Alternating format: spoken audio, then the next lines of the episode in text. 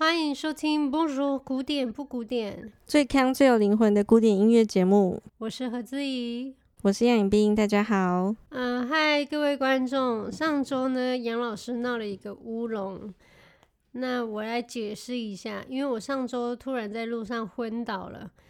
结果呢，杨老师又打给我，因为是我们的录音时间，我就跟他说：“我要死，我要死，我没力气，你自己录，我不录了，我不录，我再也不录。”然后杨老师就剉到，他就说：“要收摊了吗？”然后我就说：“我现在没心情讲什么，就是随便了，不录了，收摊都一样了。”然后他说：“那我要怎么跟听众交代？”我就说：“你就先开玩笑，就说我们这周不舒服，然后先不录啊。”然后呢，他就很伤心的想说：“好，那我就来录一个跟观众诀别的。”但是我没这个意思，我只是说我这集先不录。虽然我前面两集也不录，我已经一个月没录了，但是 anyway，我北松快。哦，因为我们每次录音档案其实都是动辄一个小时左右，然后最后精简版才剩下三十分钟这样。那我那一天就自己录了五分钟。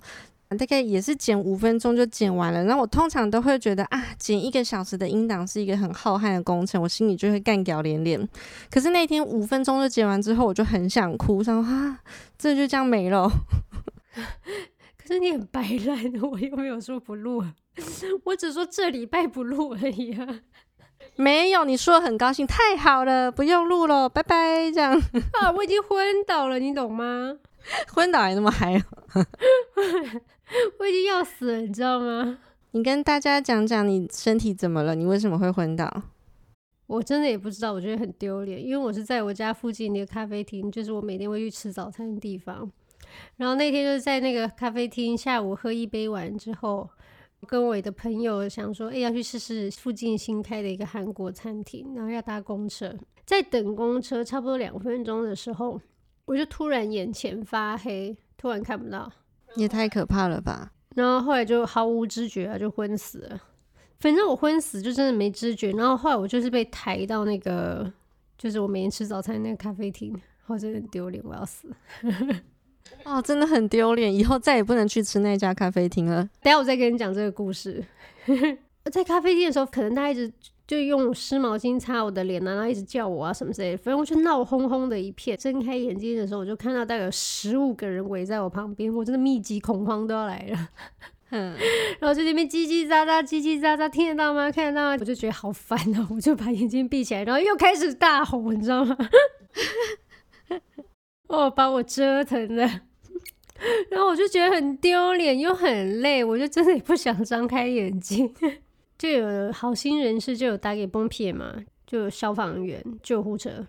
我觉得我昏倒原因是因为那个礼拜前几天我都被热到，因为巴黎有热浪嘛。虽然我家是有冷气，可是就是室内外温差太大，而且我觉得欧洲的热很恐怖，就它的三十九度、四十度，就是你一出去因为很干，你会觉得瞬间你全身的水分都被抽干。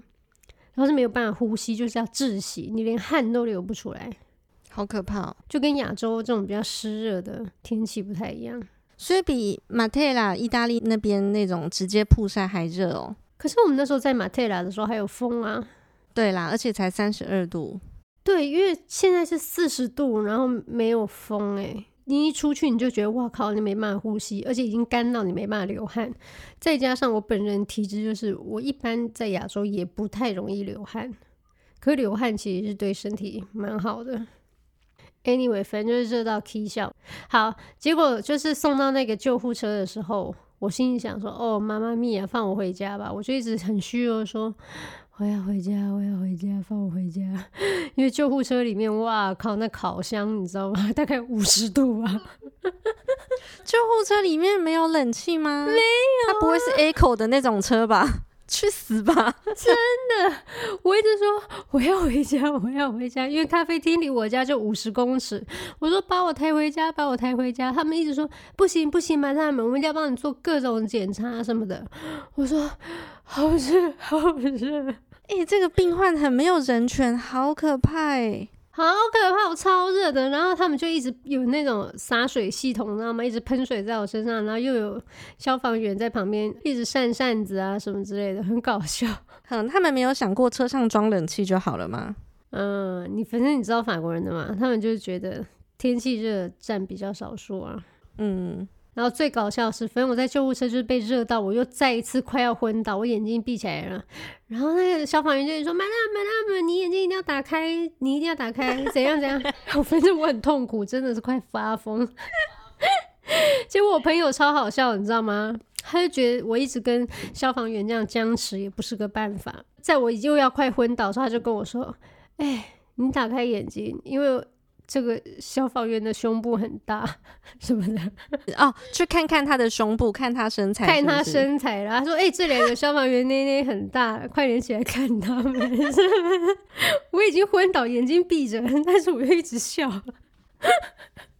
觉得太白烂。然后我还说一句：“那那脸长得怎么样？” 我说：“脸也很重要，我不能只看身材。”真的，我们也不是那么肤浅，也是要全面的看啊！真的，他就说脸部怎么样，我就说好，那我不睁开眼睛。哦，这个好笑，反正很白痴。然后在那个救护车上面搞了大概我觉得快一个小时吧，然后我不断的 murmur，laisse-moi rentrer chez moi，j'ai envie de rentrer chez moi，我就讲很多遍我要回家，我要回家，放我回家，他们都充耳不闻。说好，我们要把你送去医院。然后我整个跳起来，我说我好了，我现在马上可以走路，我绝对不去医院。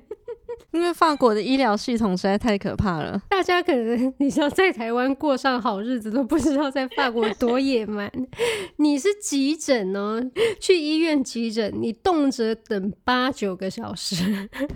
真的没在跟你开玩笑，但是因为我那一天有护身符，因为我毕竟是昏倒，然后是救护车送进去的，所以我有 priority pass，我是优先可以被诊断的。哦，所以你没有等啊？你进去就没有等？没有，我我人生第一次过上这么尊荣的医院行程，那真不得了哎。真的，因因为我那时候我就真的很不想要去医院，我在救护车上面就一直哭，我说放我回家，放我回家，我不敢去医院，我不要等，我不要等，我回家躺一躺就好。我就说我低血压、血糖低，我回家自己搞，我有办法，而且我家有冷气，我就一直塞塞凉。他们继续充耳不闻，然后就硬要把我送到医院。然后我本来很反抗医院的，但是就是我人生第一次有那么尊荣的服务，就是马上可以不等九个小时直接看到医生，然后医院又有冷气，最后我就放弃挣扎，我就躺在病床上面吹冷气，就觉得好蛮爽的，蛮爽的。等下我跟你讲，这个故事还没完，这个故事真的很白痴。我会昏倒原因除了就是天气很热以外，就是我昏倒前三天我去做那个全身健康检查，然后就要抽血。就抽血那天也真的超搞笑，你知道吗？我因为我很怕抽血嘛，打针我就闭着眼睛，然后我想奇怪，怎么过五分钟还没抽完？我就一直问他说好了没，好了没？然后那个满大们就一直跟我说啊，快好了，快好了，就一直骗我，你知道吗？就抽了六七分钟，我快气笑。后来我就微微睁开眼睛看一下旁边桌子，想说哎呦，怎么一桌上都是一堆血，就好几管血？我想说那应该不是我的吧。后来他终于说好了，我就问他说：“嗯，那我的血是哪一管呢？”他就说：“桌上这十管都是你的。”然后我一听到吓到，那时候我已经站着要出门了，结果马上头晕，就坐在椅子上，心里开始大骂法国人，想说这是什么神经病地方给我抽那么多血？我本人已经贫血，不能，然后他还抽掉我十管血，我要个啼笑。所以就是我真的昏倒，除了被热到，也就是我前三天抽血，我就一直身体很不舒服。好，结果送到医院的时候。医生就要帮我各种诊断嘛，什么的。我就说，我不要诊断，我要喝水。他们就说不行，抽血抽血前不准喝水。我说啊，要抽血，我马上穿鞋，我又要起来。我说我我不能抽血，我就塞塞凉，我贫血。然后我三天前抽了十管血，那个报告现在在我手机，你自己看一看，我没问题，我没病，我已经研读这份报告读得滚瓜烂熟了。你直接问我，我不抽血不可能，没办法。然后。我就一直要走，然后护理师两个男的就一直要把我压在床上，我就一直要挣脱。我说我一定要走，我一定要回家，再抽下去我命就只剩半条，没有，我现在已经剩半条命，再抽下去我会死，真的。我就一直在医院 C C 凉，然后医生就杀进来哦，是一个实习医生吧，女生还很凶哦，就说你这样子我们很不高兴，就是我们一定要检查到你没有问题才可以放你出院。我说我最了解我自己身体，如果你再抽我的血的话，我马上死在这里给你看。我态度很坚决，我就要起来，可是我又起不太来，因为我刚昏倒嘛，我就头很晕，我光穿个鞋我又要吐了。结果实习医生呢，他就觉得搞不定我，他就去找他的 supervisor 一个主治医生来。然后主治医生呢，反正一他们一个半黑脸，一个半白脸。主治医生人就很好，他说：“哦，我跟你说，就是你真的要做检查，不然我们担心你有这个这个这个这个病什么什么的。”然后我就说，可是我绝不抽血。呃，我三天前已经抽十管，这是我的底线。而且就是你才刚抽完十管血，那他们要检查，不可以跟前一个医院借那十管血来哦。别烂都早就丢掉了，好不好？那很珍贵，叫他们不要乱丢。哎，真的，你已经有报告了。我就说你要看那个抽血报告，我给你，我有三天前的刚出炉的。他说不行，我一定要今天的。我说那没得谈，我现在要回家。然后后来他就说：“那不然我们帮你抽一点点呢？”我说：“那你的一点点是多少？”他说：“一管。”我说：“不可能，一管不可能，没办法。”我还在跟我一直协商，哎，一直那股气超搞笑。因为那个主治医生也蛮忙的，但是我觉得态度很坚决，他就一直在撸我，超好笑。嗯然后我说：“一管不可能。”他说：“那怎么样是你可以接受的底线呢？”我说：“三分之一管。”然后他说这样写太少了，可能不太准。我说那你的底线是多少？他说半管。然后我就说好，成交可以。超过半管，我马上把针孔拔掉，我就走。超级搞笑。哎、欸，我已经要昏死了，还那么卢，真的很好笑哎，真的哎。我说你求生意志还是蛮强的哎。我会搞成这样，就是因为抽了十管血啊！什么烂身体检查要抽到十管血？我如果知道要抽十管血，我当天绝对马上跑走。那后来那个急诊的医院，他有验出你这个是什么病吗？没有病，就是低血压、低血糖，然后热衰竭，然后又白白抽了你半管血，真的我快气爆。然后最可怕是什么，你知道吗？虽然我很尊荣的用 priority pass 去医院，他马上帮我诊疗，但是后面要等他抽血啊，跟抽完血要打补水点滴，然后这些搞一搞。到出院五个小时，回到家已经一点，嗯、凌晨一点，我快发疯。必须说五个小时在法国看医生真的是没有听过这么快的啦，也不错了啦。我跟你讲，我下次我不管怎样被送到救护车，我死命也要跳下来，我一定 用洪荒之力都要下车。我最怕去医院，尤其急诊，吓死人。哎、欸，你来讲讲你以前去医院故事。你说以前在法国去医院啊？对，那就是 本来你有肠胃炎，拉得上吐下泻，然后你就很虚弱的，别人搀扶你进到急诊室，然后等等等等等，大概等八个小时吧。在那八个小时内，你就把你全身可以排的、可以拉的、可以吐的，全部都排得一干二净。所以反而就轮到你看医生的时候，你好像也差不多好了。对。我跟你讲，在法国就是这样，要么等到你的时候你差不多好了，要么就你快挂了，二选一啦，对，就这两个结果选一个，机会跟命运选一个，真的会吓死。我最怕急诊，然后后来我再也不去看医生，我就学乖啦，自己多买一点药，有病就赶快吃药，对自己练强壮一点，对啊，这这比较靠得住。大家住在台湾，不要身在福中不知福。你们都不知道自己过上多舒心的日子，不像我们在这个野蛮的地方。那是真的。我觉得法国真的很可怕的一点，就是一半的人都不好好做自己的本分，就有一半的法国人都不好好工作，都不把自己该做的事情做好。我觉得这个是越来越严重。就那时候我在急诊的时候。可能我比较幸运，我就为我朋友陪着，然后我就很像急诊室的女王，就是我打了那个点滴之后就比较恢复，然后我马上说我肚子饿，我要吃牛排补血，然后马上就外送牛排来，然后人家切给我喂我吃，然后但整个急诊室里面大部分的人都是，嗯，一个人被送进来，他们就蛮虚弱，躺在病床上，可有任何需求，所有的护理师都不会去鸟他们，很可怕欸。就假设他们不能动，但想喝水或什么怎么办？没人鸟他们，就是大概有四分之三的护理师完全不鸟人，然后有四分之一是真的很认真工作。很认真工作的人，就他们就一直跑上跑下，跑上跑下，就顾不到那么多病人。然后四分之三的护理师是真的非常过分的。我对面有一个 Madam，他就说他想要去上厕所两个小时，然后大部分护理师经过鸟都不鸟他，不然就是骗他说好，我马上来。然后其实是去外面抽烟啊、喝饮料啊什么什么的。哦，好可怕哦，很可怕。这个想上厕所的 Madam 两个小时之后真的受不了，他就故意从病床上摔下来，好可怜哦。对啊，很可怜。然后这个时候才有护理师要把他放回床上，然后他还说：“那你可不可以先带我去厕所？”我想说这是什么人间炼狱？而且那个时候我朋友就想说他要去帮那个 Madam 带他去上厕所，其他有护理师经过就说：“你你没有权利这样做，你不是他的家人，你没有权利这样做。”可是人家要喝水或者要上厕所，他们又不帮忙，超可怕的。对，那这样子在法国就医不就增加会死的机会吗？所以我就说我绝对不去医院啊！我就说我不去公立医院呢、啊。我那时候在救护车上面就说我要去我平常去的那间私立医院。他说我们没办法把你送到那边，一定就要去做公立医院。我说那让我死吧，反正也差不多。真的很可怕哦。那好险你还活着诶。真的，你送我回家，我打给我自己的私人医生，不是比较好吗？然后我们那时候在急诊室的时候，我就觉得好可怜哦。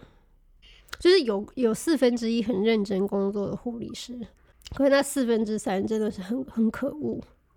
嗯，而且那四分之一不就是更衰吗？因为工作量都在他们身上。对啊，对啊。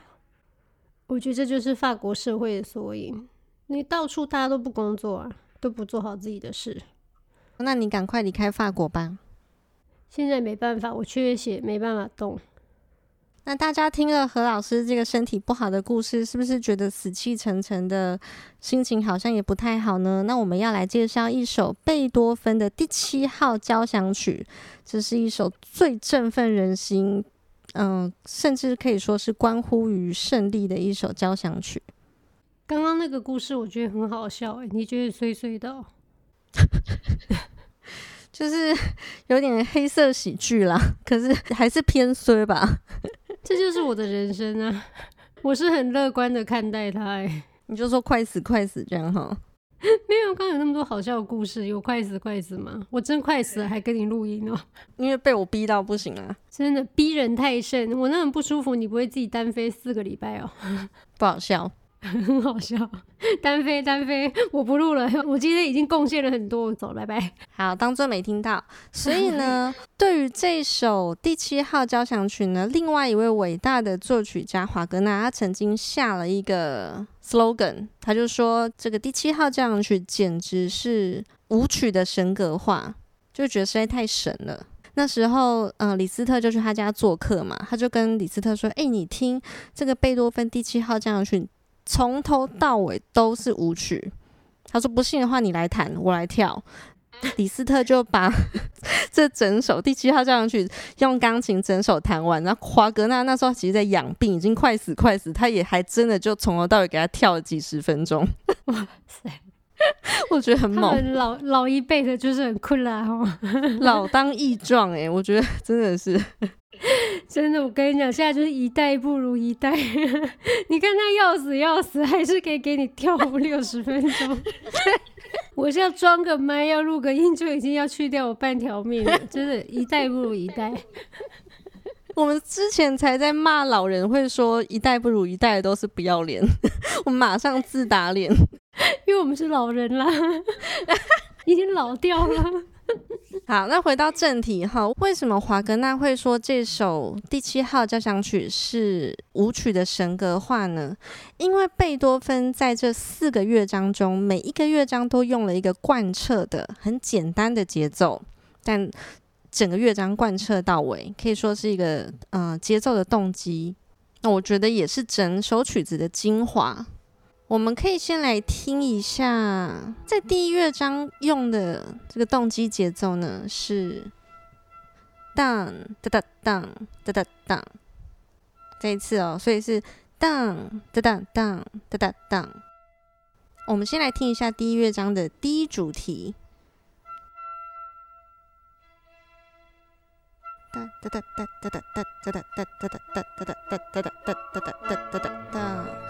哒哒哒哒哒。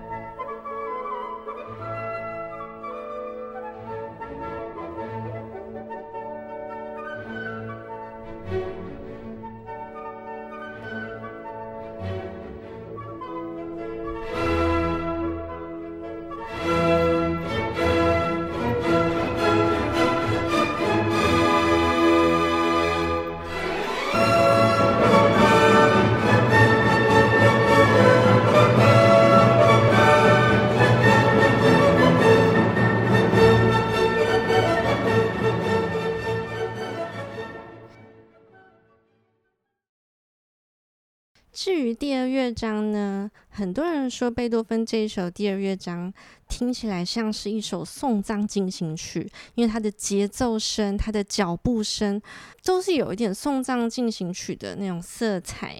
不过贝多芬本人并没有直截了当的说这就是一首送葬进行曲，他只有隐晦的说第二乐章是 Allegretto maestoso。庄严的稍快板，所以这个脚步声是很庄严凝重的。那贯彻第二乐章的灵魂节奏，也就是主题动机节奏是什么呢？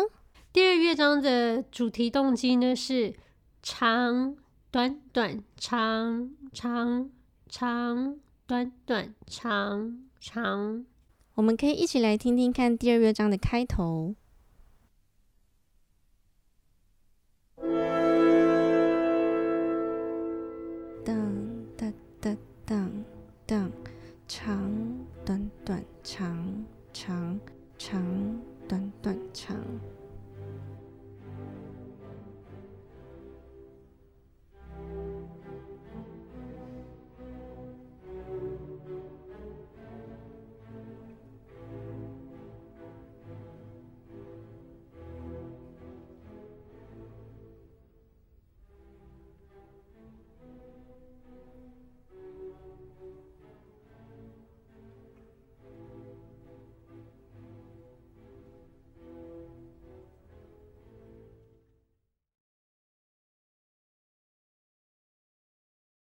那到了第三乐章呢，几乎是急板了，速度非常的快。那这个第三乐章的主题动机节奏非常的简单，就是哒哒哒，三个连续快速的小音符，哒哒哒哒哒哒。我们一起来听听看第三乐章的开头，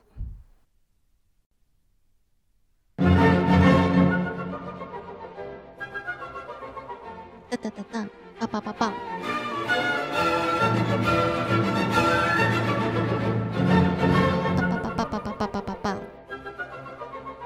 一二三一，一二三一。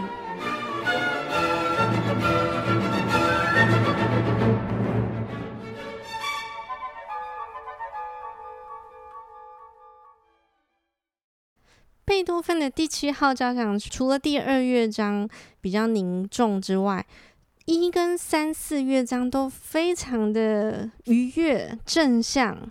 那尤其更不要说第四乐章，他几乎整个人已经飞在空中了。脚不着地的。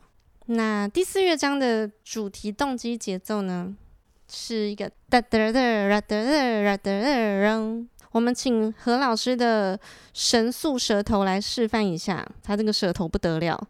哒哒哒哒哒哒哒哒哒哒哒哒哒哒哒，这很慢诶。你知道什么叫慢吗？我现在示范一个慢的给你听。哒哒哒哒哒哒哒哒哒哒哒哒哒哒。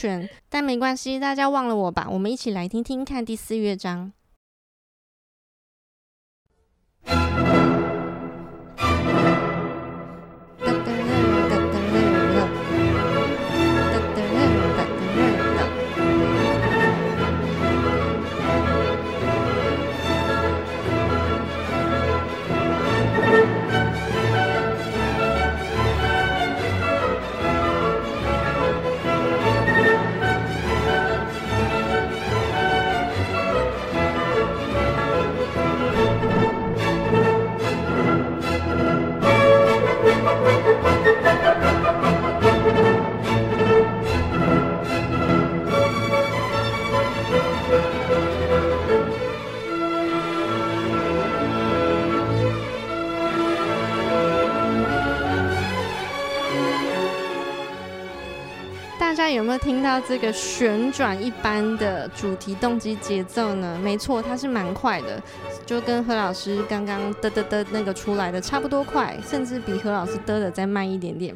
但重点是这个主题节奏会贯穿整个飞扬起来的第四乐章。所以，我们刚刚说那个哒嘎哒嘎哒嘎那个主题动机节奏啊，快到我们一般人是唱不出来的。什么？我们是你？哦，你一定要分那么细吗？我们跟你还不是差不多？我就是喜欢分那么细，爱计较。